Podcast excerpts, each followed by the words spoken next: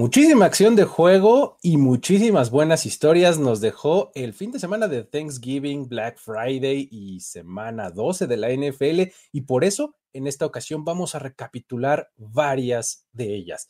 Tenemos desde cosas que tienen que ver con negocio, cosas que tienen que ver con récords, cosas que tienen que ver con jugadores en específico y todo eso lo tendremos aquí en Historias de NFL para decir, wow, relatos y anécdotas de los protagonistas de la liga.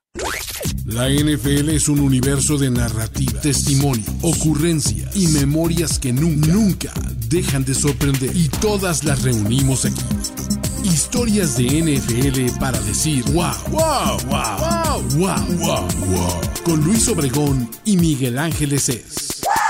Mike, estamos de vuelta. Este, barriga llena, ¿no? Este, después de, la comedia del fin de semana y sobre todo de eh, muchos días de fútbol, ¿no? Todavía el Monday Night parecía que cuando se estaba jugando ya ni me acordaba prácticamente de lo que se había pasado en el jueves, de tanto como tan espaciado que estuvo todo. ¿Cómo estás?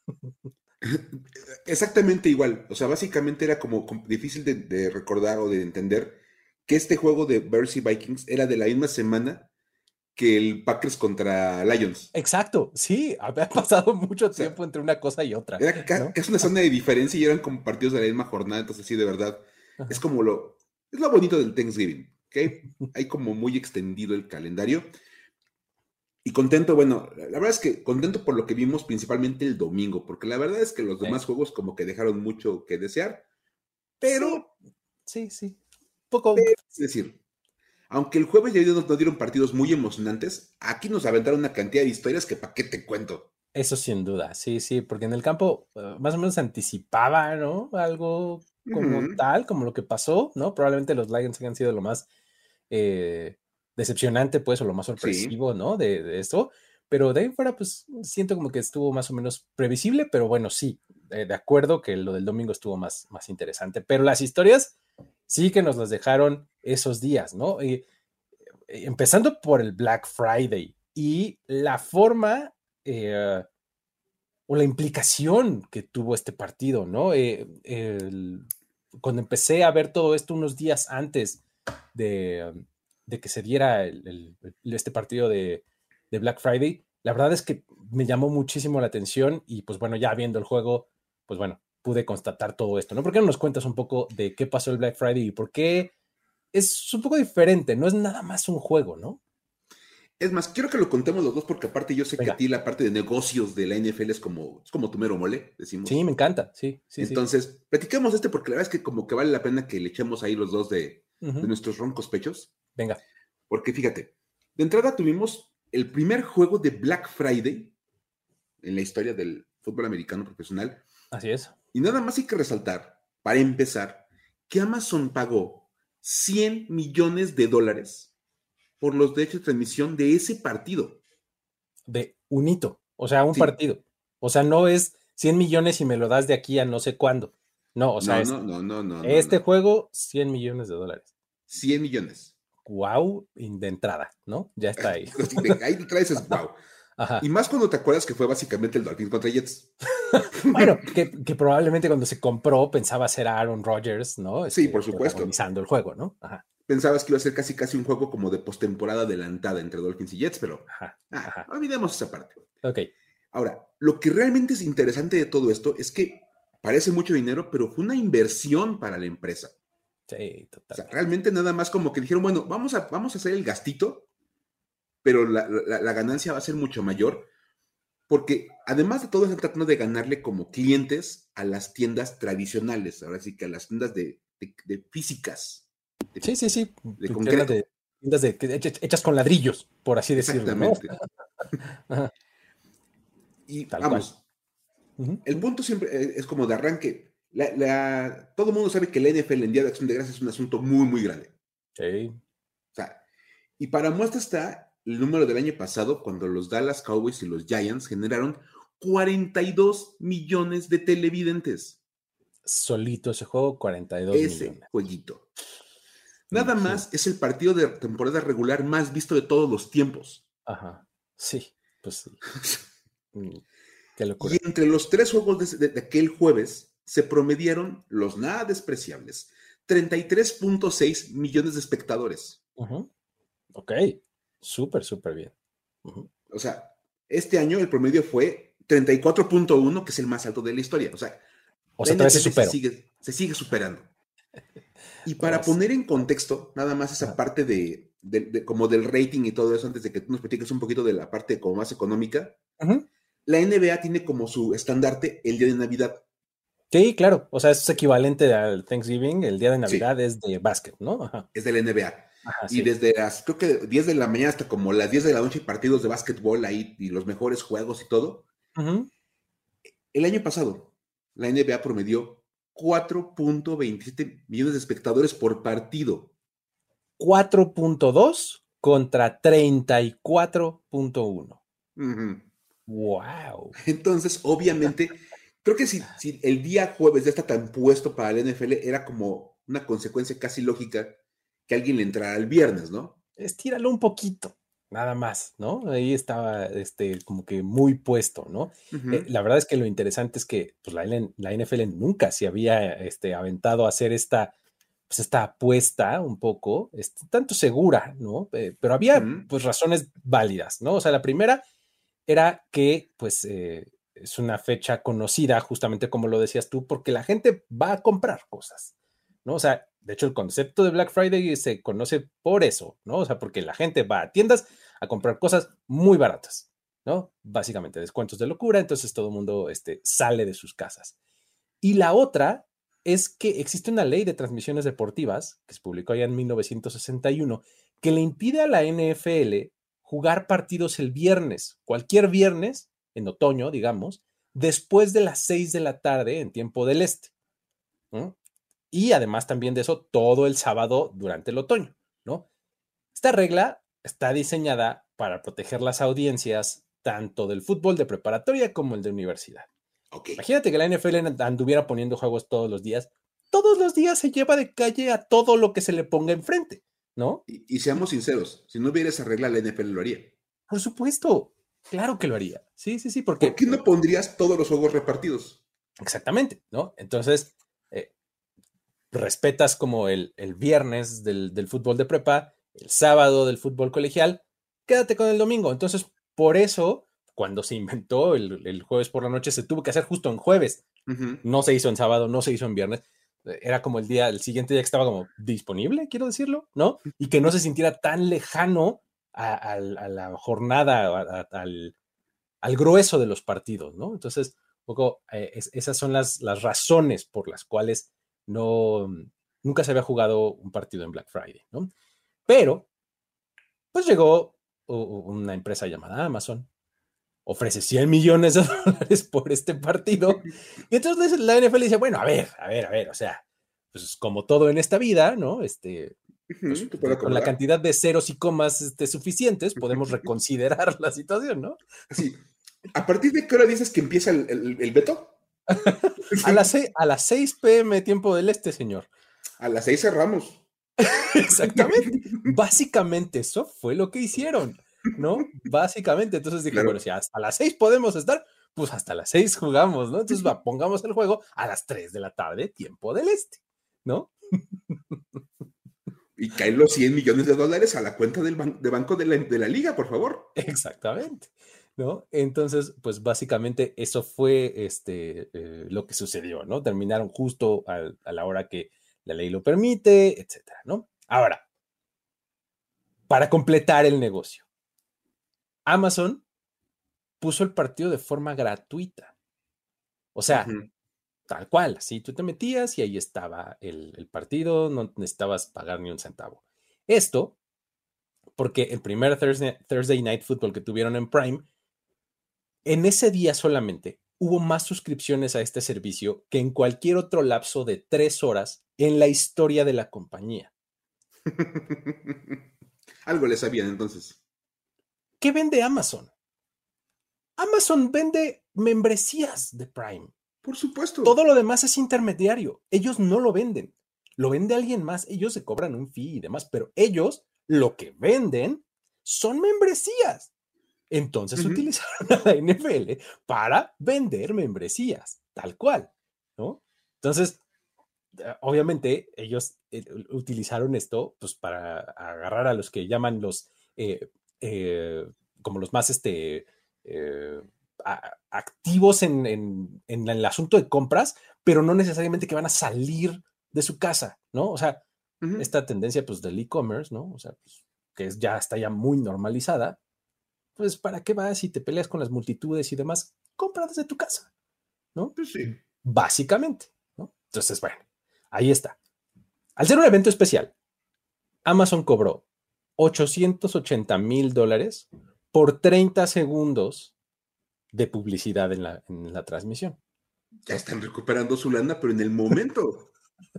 Imagínate, ¿no? O sea, ellos pagaron 100 mil.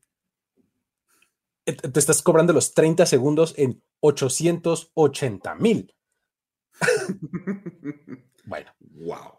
Eso es el doble, ¿no? De, los comerciales en comparación de lo que cobran en, otros eh, partidos de jueves por la noche, ¿no?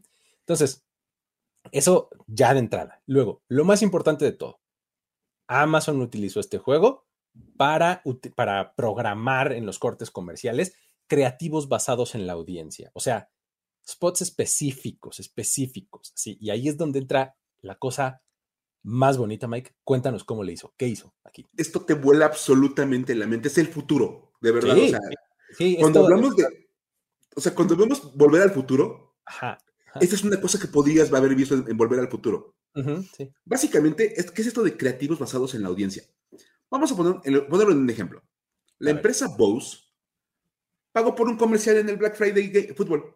Yo quiero anunciarme en este, en este partido. Y no recibieron un comercial, recibieron tres. Ok. Porque Amazon te genera como tres comerciales. Uno que va a ser mostrado a los no suscriptores y en el que aparece Joe Burrow. Entonces, del comercio como tradicional de tele, ahí está, para los que nada más entraron a ver de manera gratuita el, partido. Sí, usando unos audífonos, me imagino, lo que sea, ¿no? Bose esta marca de audio, ¿no? Que principalmente se da a conocer por audífonos, ¿no? Pero tiene muchos. Audífonos y a lo mejor bocinas también, pero. Pues ajá, ajá. Básicamente sale Joe Burrow, ya sabes, comenzando al estadio casi, casi con sus super audífonos bien padres. Ahí está. Los otros dos comerciales que Amazon le da a Bose, que son como simultáneos, son, son para los suscriptores de Prime. Si yo soy suscriptor de Prime y estoy viendo el partido, me aparece un comercial diferente al de Joe Burrow.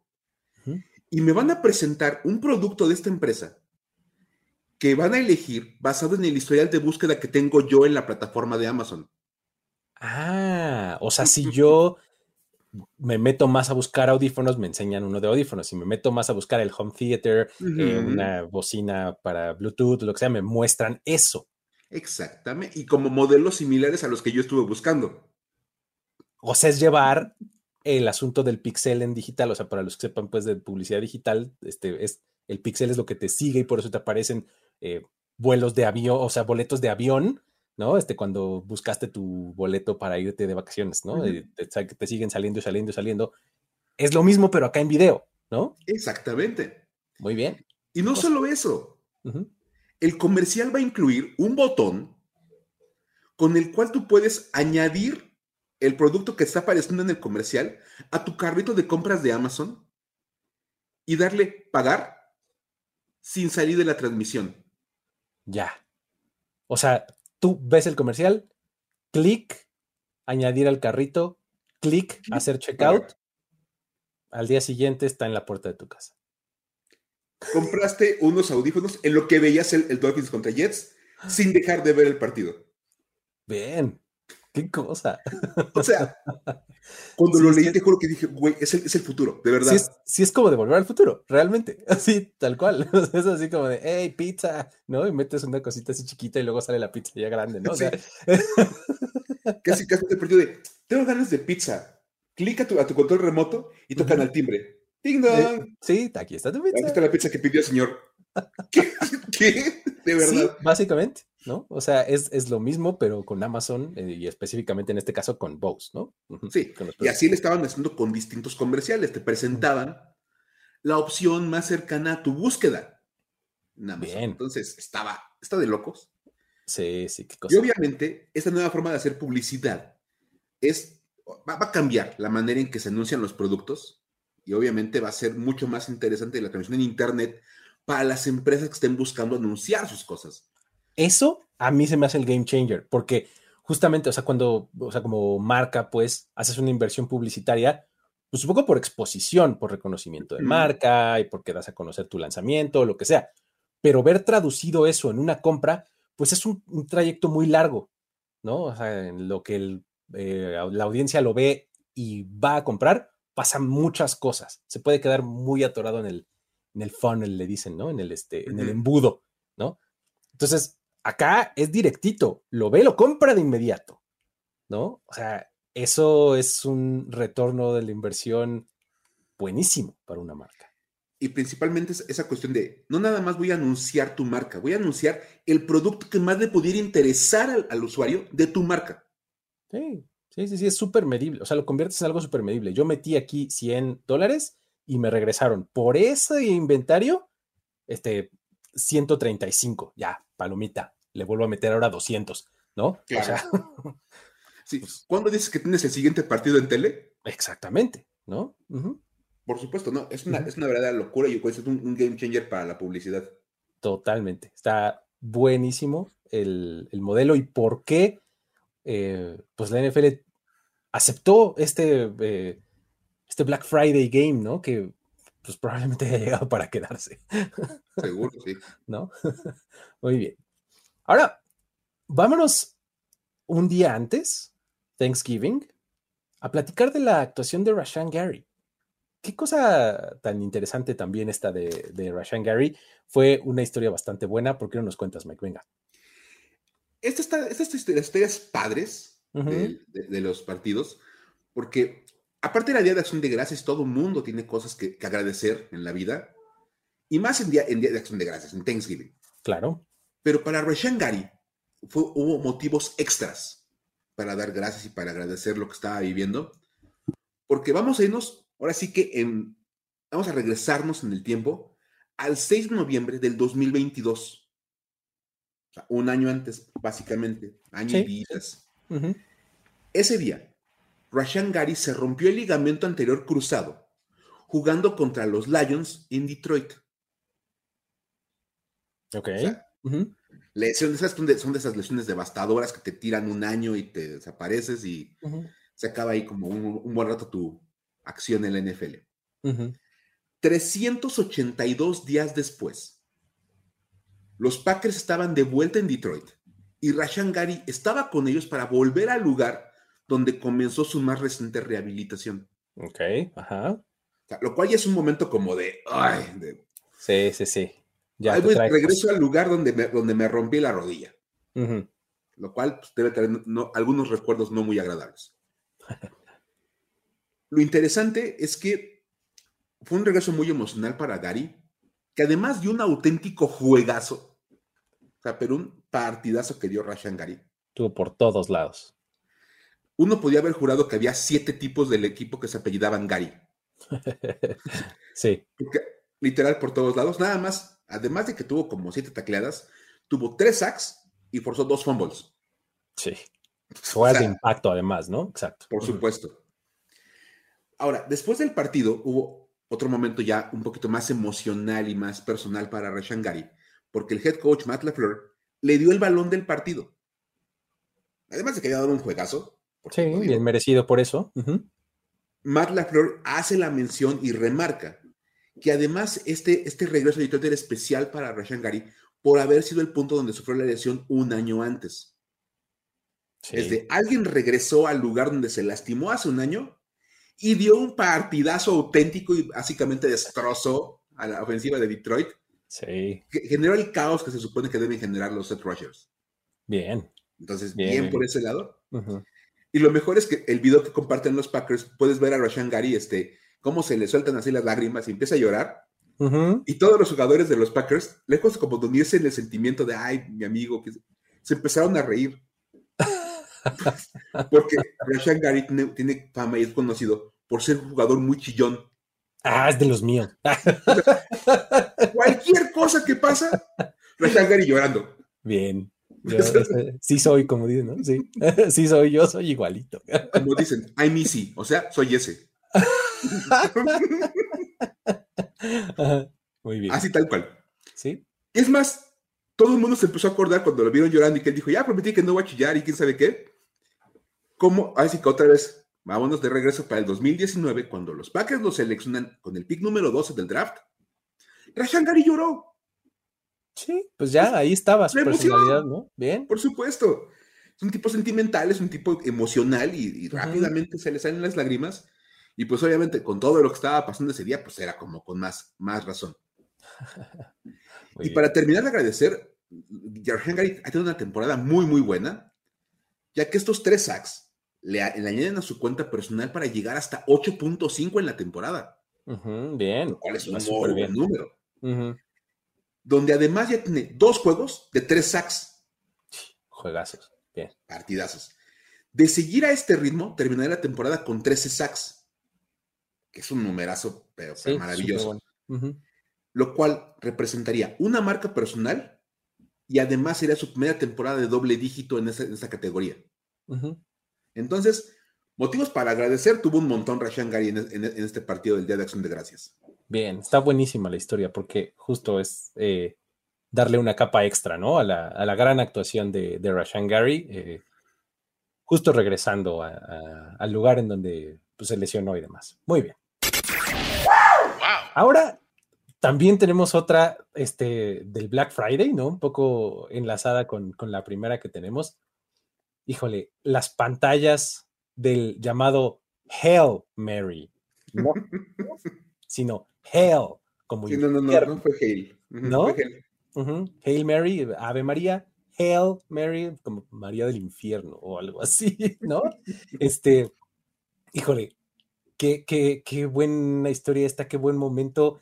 Eh, se enlaza un poco con lo que mencionábamos hace un momento de, de la parte como de negocio y demás de, de este, del Black Friday, porque pues bueno, recordamos que pues esto pasó el viernes, Jets Dolphins y demás, pero eh, además de que pues es el primer juego en, este día, ¿no? Además también aportó este, una, una oferta eh, pues más que digna del evento por parte de uno de los patrocinadores, que es la empresa de pantallas, televisiones y demás, TCL, ¿no? Que es, eh, de hecho, uno de los patrocinadores oficiales de la NFL, ¿no? Claro. Entonces, esta marca pues normalmente hace promociones ligadas a la NFL que, ofrecen pues, regalar productos o algo así. Este, por ejemplo, si pasan cosas muy específicas en los partidos, ¿no? O sea, dice, si un coreback lanza para 470 yardas, o si hay un gol de campo de 60 yardas, o si alguien anota cuatro veces, este, pues regalamos esto,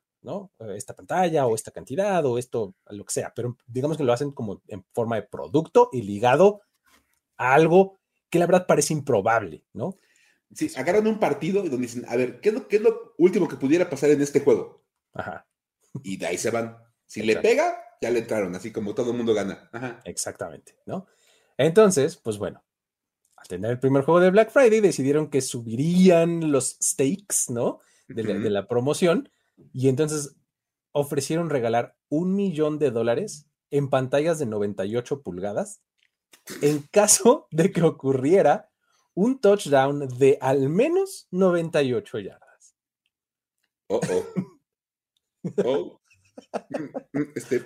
Cualquier jugada de 98, 99 o 100 yardas que terminara en touchdown, entonces se activaba la promoción. Pues bueno, este, pues no contaban con la astucia de los Jets, ¿no? Este, ellos dijeron, ay, 98 yardas, por favor, ¿qué es esto? ¿No? O sea, pues. Sujeta mi bot fumble. Exacto. Eso fue prácticamente lo que dijeron los Jets, ¿no? Cuando, pues, eh, se estuvieron como protagonistas en una de las jugadas más raras de la historia, ¿no? Que es un pick six en un Hail Mary con el que terminó la primera mitad esa es la jugada que algunos fans de los Jets ya le están llamando el Hail Mary, ¿no?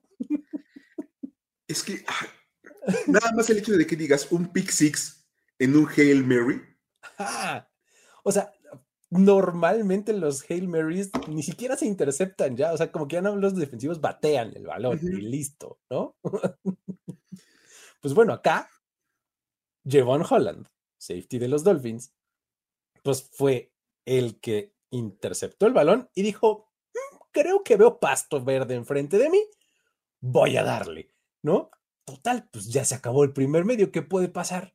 ¿No? vámonos, empezó a correr, le dio la vuelta a todos los defensivos y acabó en la zona de anotación del otro lado en una jugada de 99 yardas. Dios de mi vida. Entonces, pues esto activaba la promoción de TCO. Eh, la empresa anunció, obviamente así, pues no, no, no tenían dónde esconderse y anunció que pues una vez que la NFL confirmara la estadística, harían válida la promoción, ¿no? O sea, porque esto es bastante pertinente porque muchas veces hay correcciones de estadísticas de, ah, no, fue de una yarda menos o fue de dos yardas más o lo que sea, ¿no?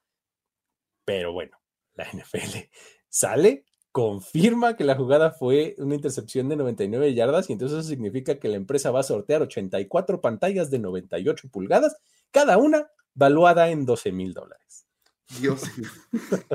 Lo cual además es un poquito más de un millón de dólares. ¿eh? Sí, por supuesto, pero vamos, ya, en ese punto que te puedes poner ahí a sacarle cuentas. Así de, no, no, no, 83 y lo otro este, lo dono a este, al Salvation Army. Ah. Sí. Otro palito para que sigan cenando los Cowboys en lo que cabe el juego. Algo así.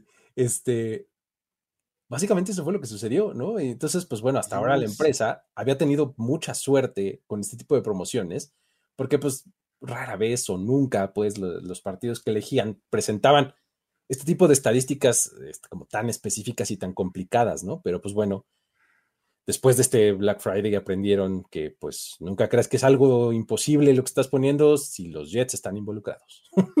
Sí, de verdad, no, juegues contra los Jets.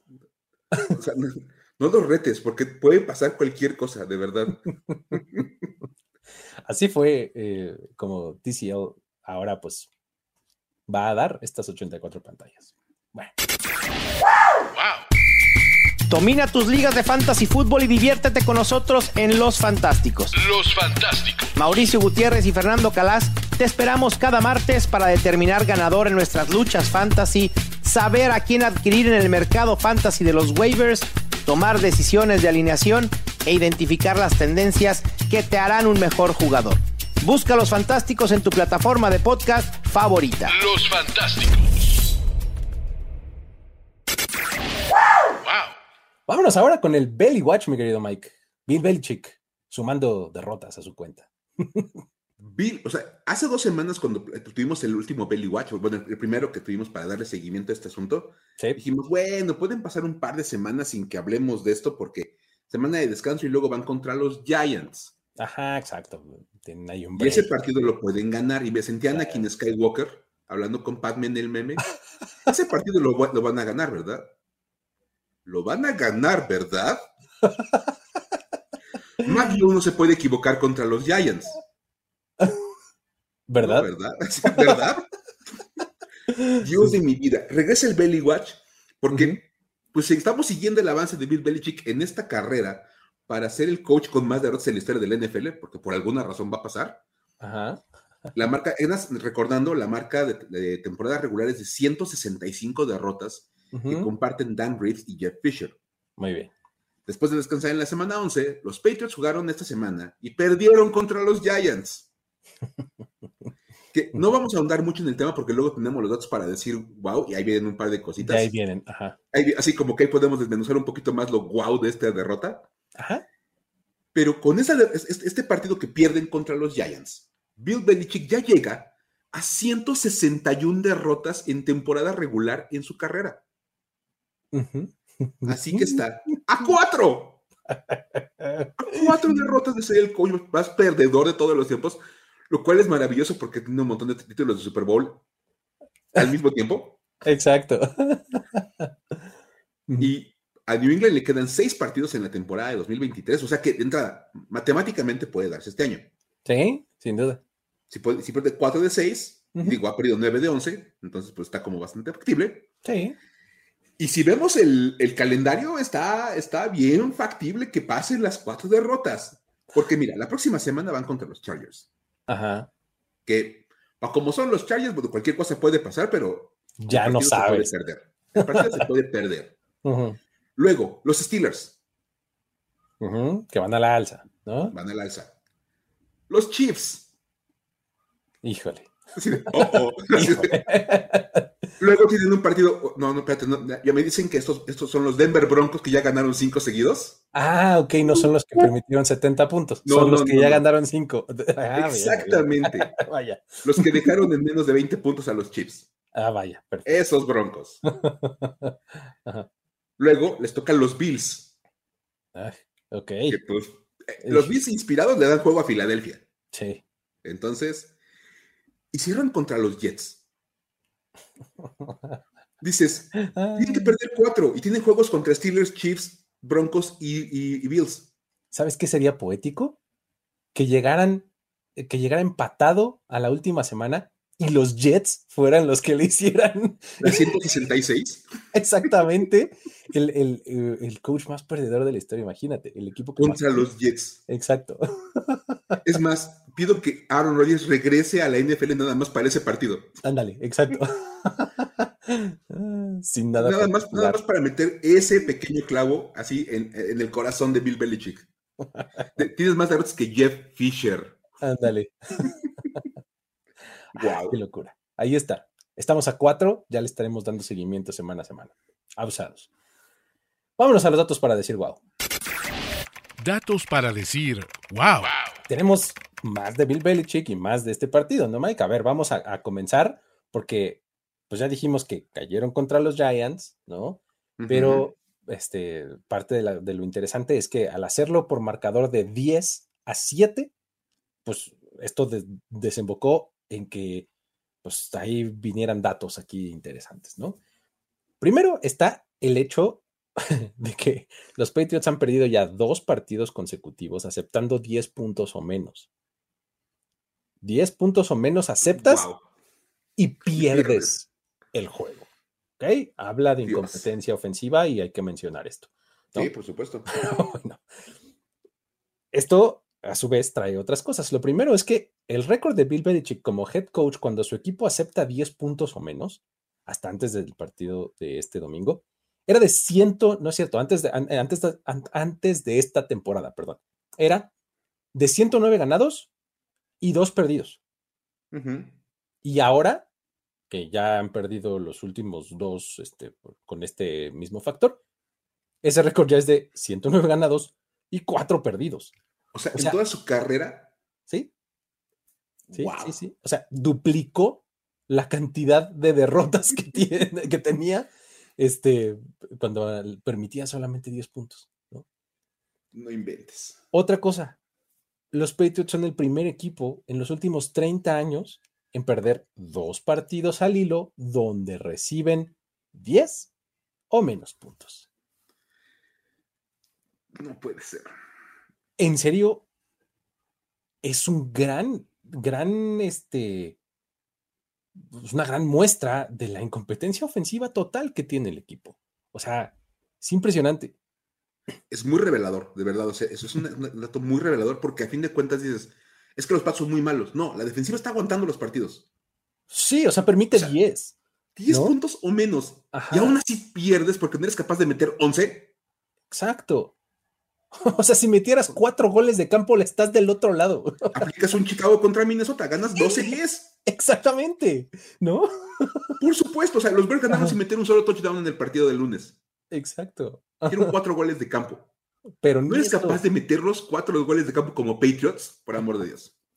Está muy impresionante. Pero bueno, ahí está ese dato. Tenemos otra de los Commanders, Mike. Cuéntanos, por favor no es semana de temporada 2023 sin los Commanders rompiendo algún tipo de racha, por extraña que sea.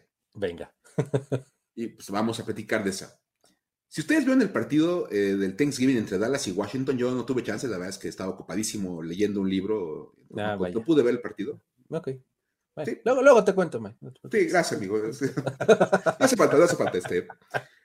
Uno puede pensar que los comandos dieron buena pelea. La verdad es que si uno ve las, las, los primeros tres cuartos, y como que ahí la pagaste porque tuviste que ir a otra cosa, dices, oye, pues están peleando los commanders.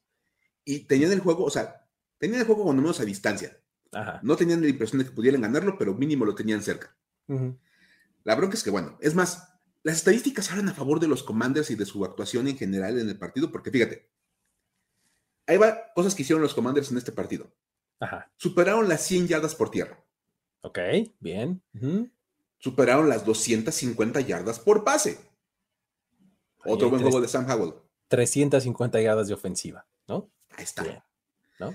Superaron los 35 minutos de, reloj de posesión. Ajá, perfecto. bien controlado el juego.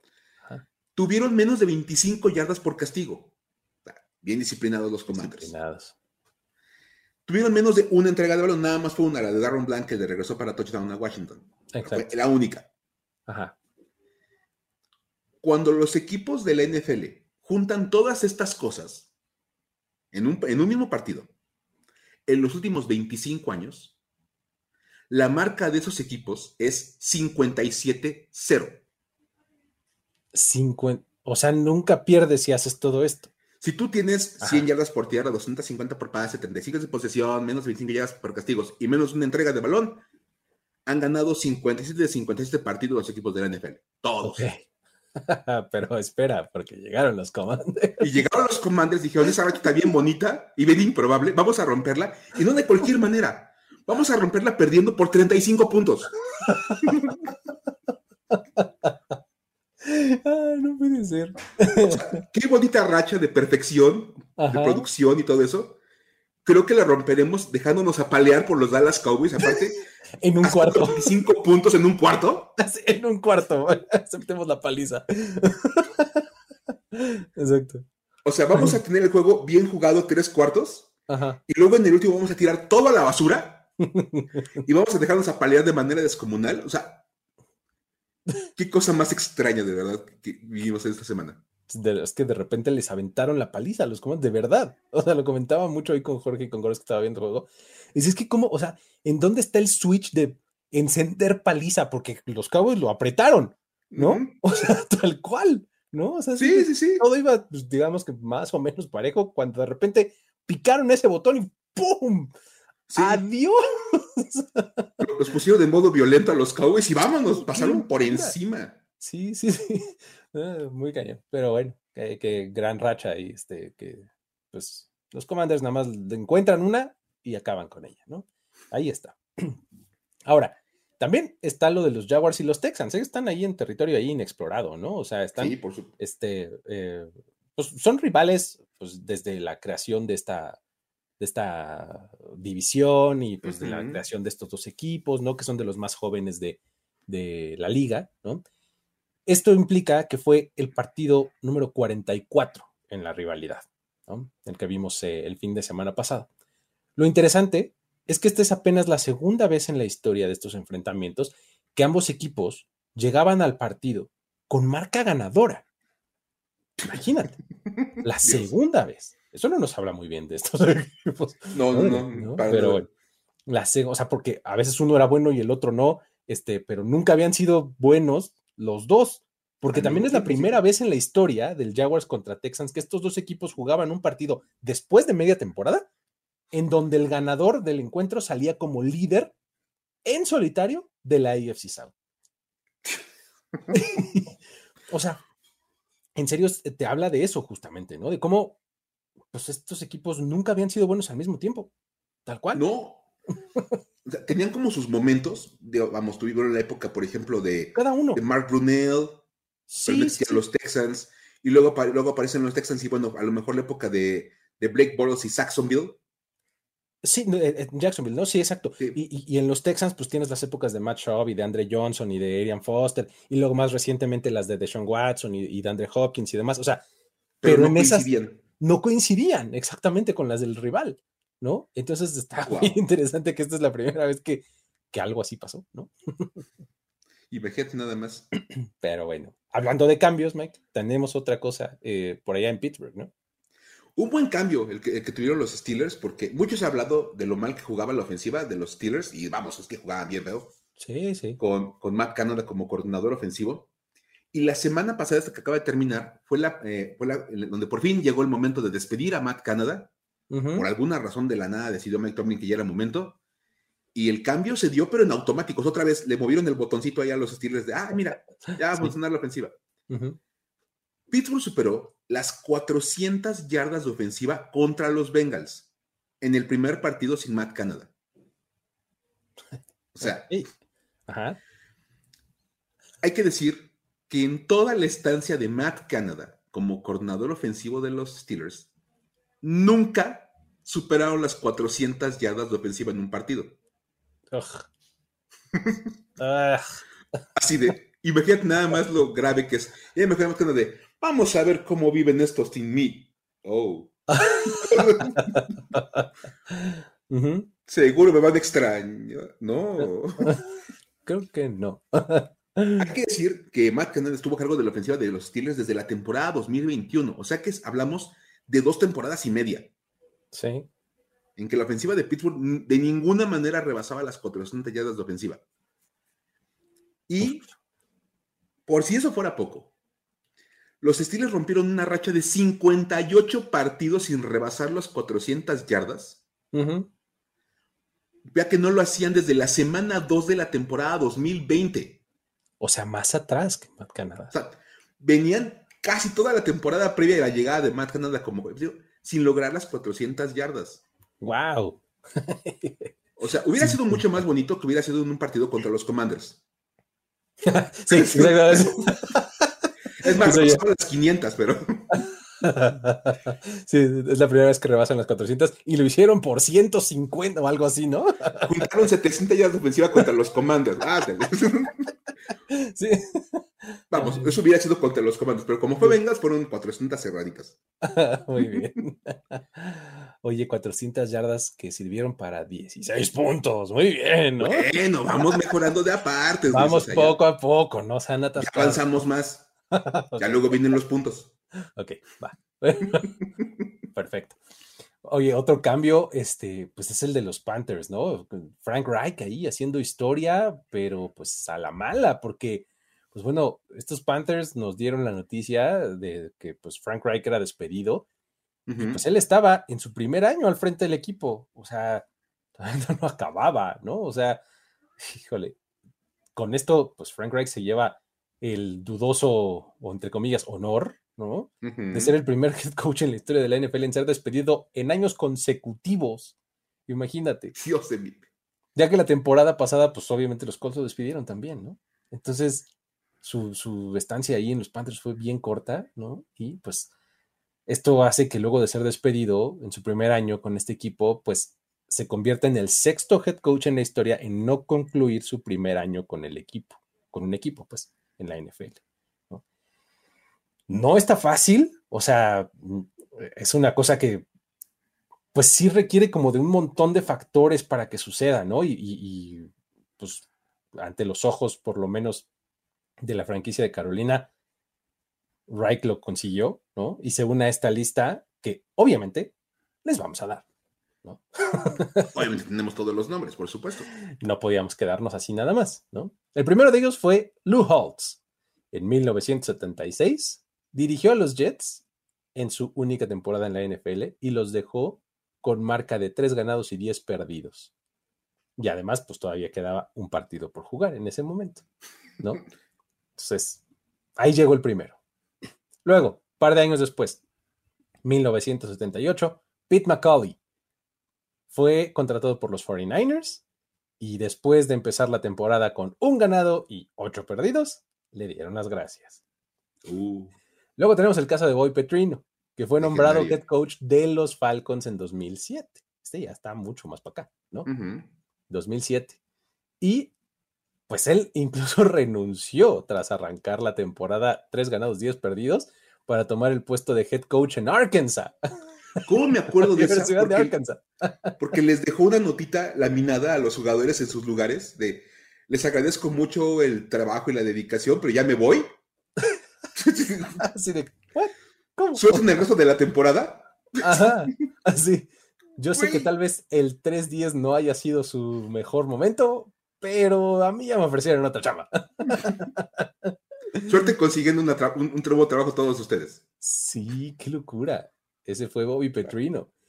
Y obviamente el más reciente está, bueno, uno de los más recientes, tenemos dos todavía, eh, fue en, en 2021, Urban Meyer. Por supuesto. Contratado por los Jaguars y despedido tras una marca de dos ganados y once perdidos.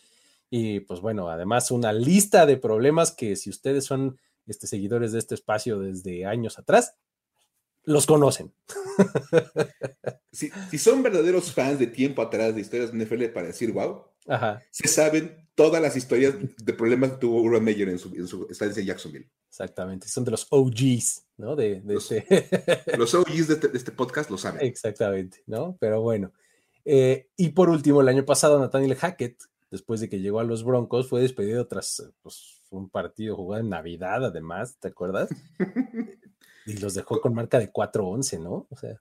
Que los destrozaron los Rams en, día de Navidad. Los Rams de Baker Mayfield, ¿te acuerdas? Que Baker Mayfield acaba de llegar al equipo hacía unos días. Sí, sí, sí. Así fue. Y pues ahí están los, los, este, los coaches o los casos en los que se había dado esto. Una lista a la que ahora se suma el mismísimo Frank Reich. Ahí está. Wow. Mike, la que sigue es la madre de todas las estadísticas.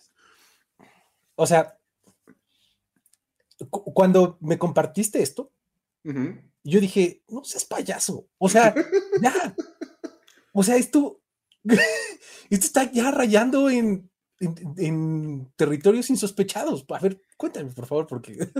Nada más ves una cosa. Igual, los que son OGs de este, de este podcast saben que a Luis y a mí nos encantan las estadísticas rebuscadísimas.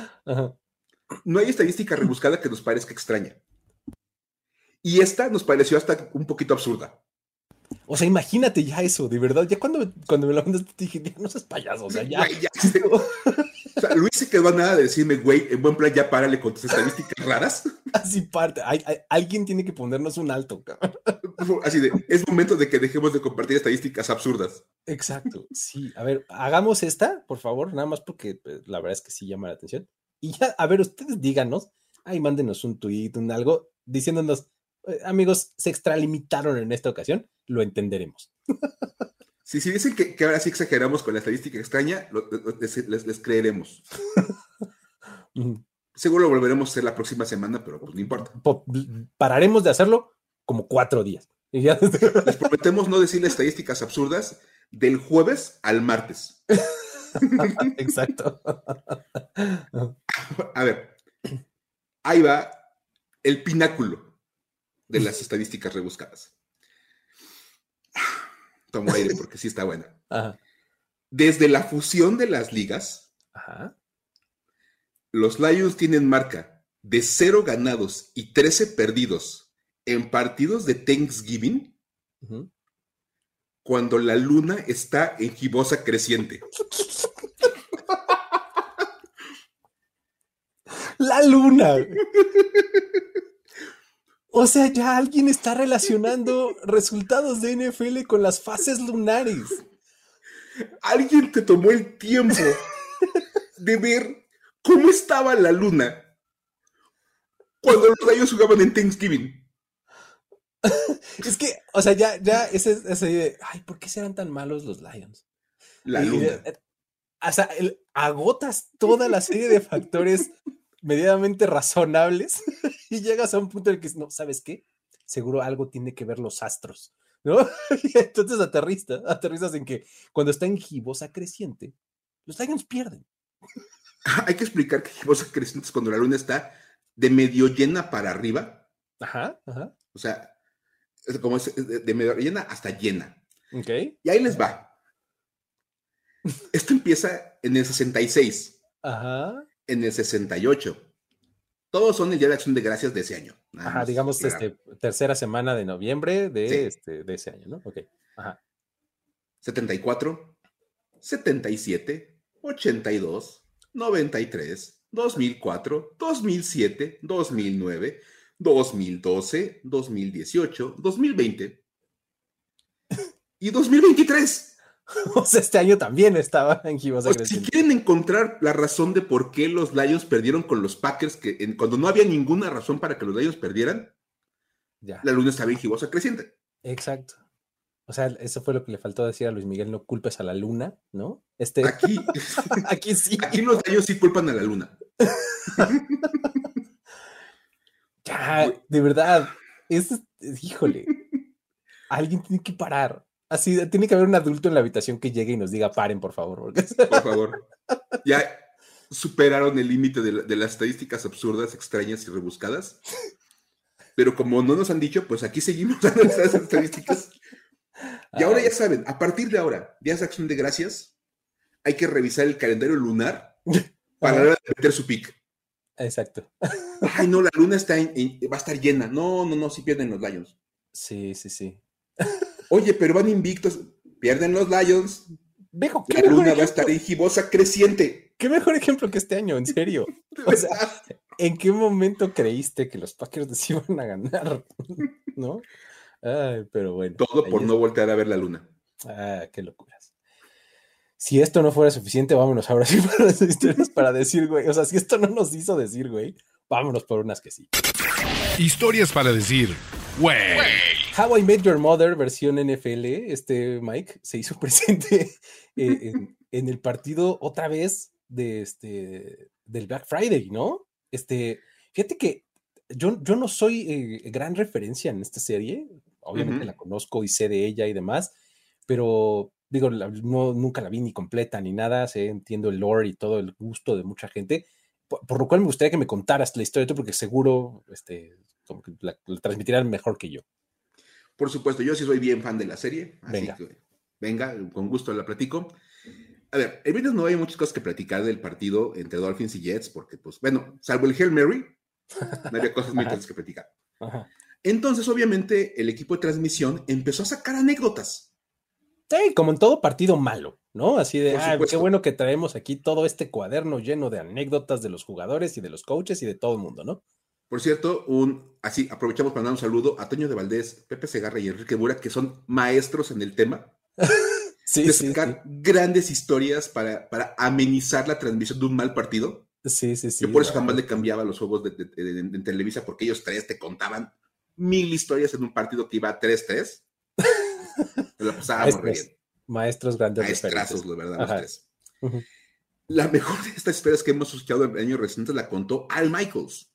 Este legendario comentarista de NFL que actualmente está en el equipo de transmisión de Amazon para los juegos de jueves.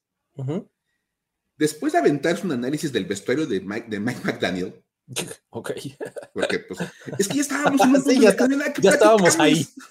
estábamos ya habíamos llegado al punto donde estábamos, estaban analizando el vestuario de Mike McDaniel. el partido no daba nada. Y entonces Michaels decidió contarle a Kirk Herbstreit, el otro comentarista, una historia bastante peculiar del coach de los Dolphins. Y casi, casi como a la Ted Mosby nos aventó de, niños, les voy a contar una gran historia. Cómo Mike McDaniel conoció a su madre. Así, ok. El punto nos remonta al año 2010, cuando McDaniel trabajaba como coach de corredores en los Sacramento Mountain Lions, de la United Football League.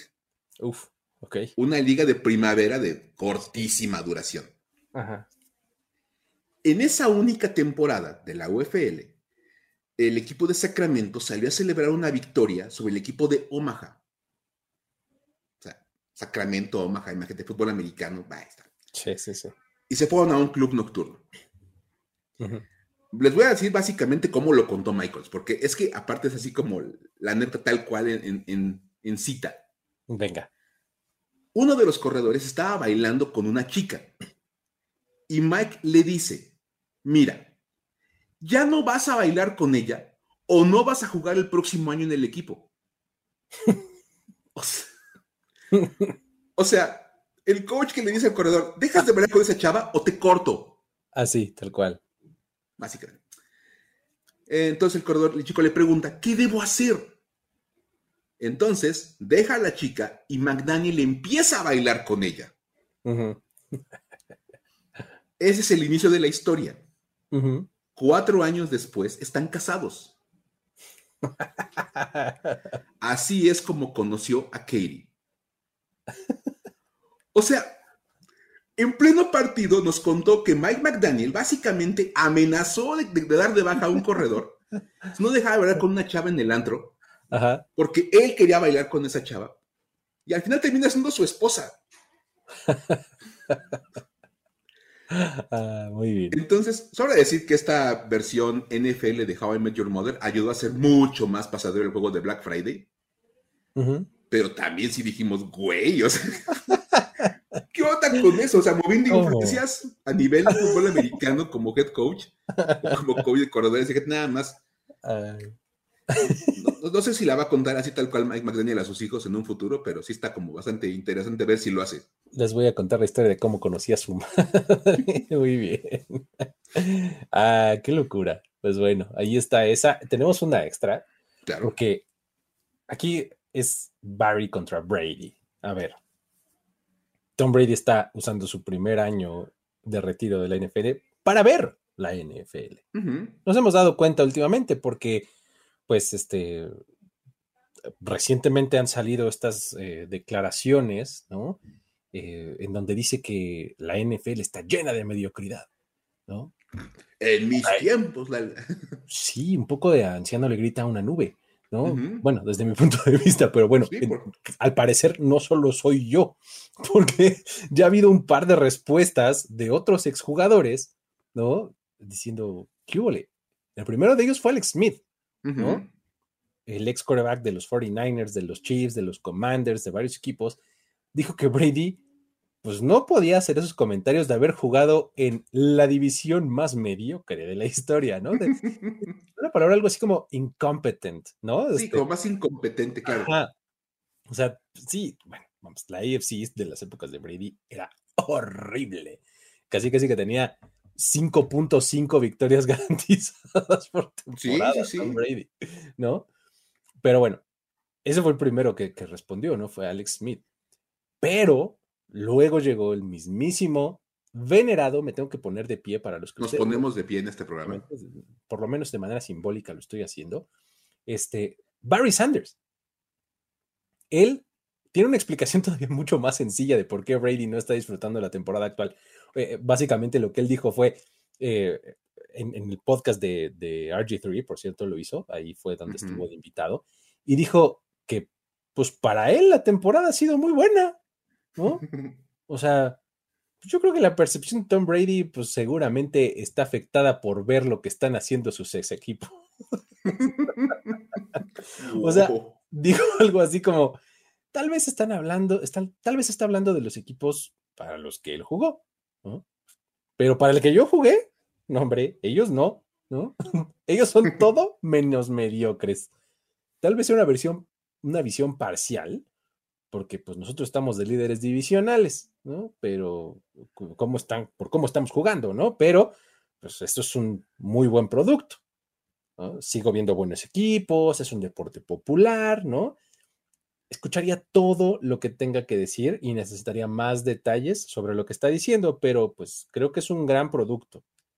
El mejor que hemos visto como fans de los Lions. O sea, pocas palabras, una cosa es ver a un equipo de Detroit que tiene récord de 8-3 y va como líder divisional y demás, y otra muy distinta es ver a los Patriots de dos ganados y nueve perdidos y a los Buccaneers de cuatro ganados y siete perdidos. ¿no? Güey, Bajita la mano le, pegó duro a Brady, ¿no? Como que.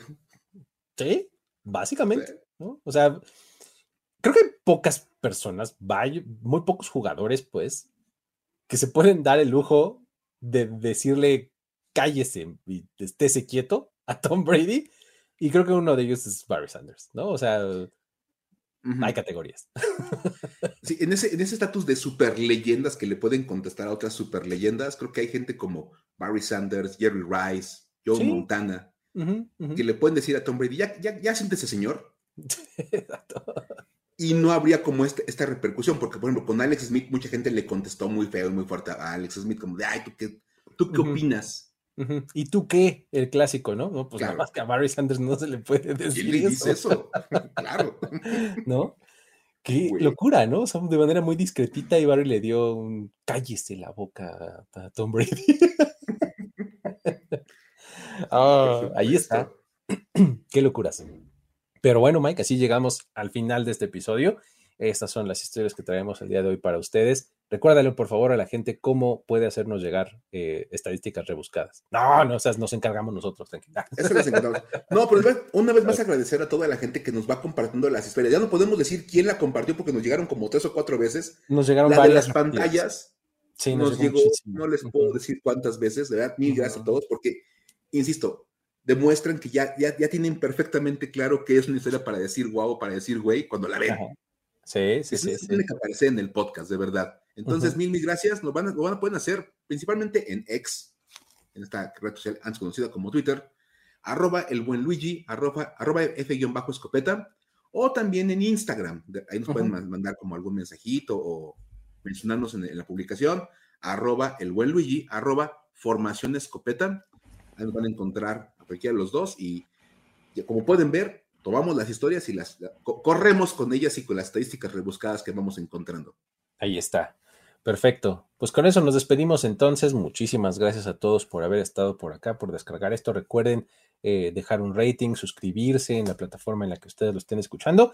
Y pues nada, con eso nos despedimos. Luis Obregón y Miguel Ángeles es, les dicen hasta la próxima. Bye bye. Esto fue Historias de NFL para decir wow, wow, wow, wow, wow, wow, Los relatos y anécdotas de los protagonistas de la liga directo a tus oídos. Con Luis Obregón y Miguel Ángeles E. Voz en off, Antonio Sempe. Una producción de primero y diez.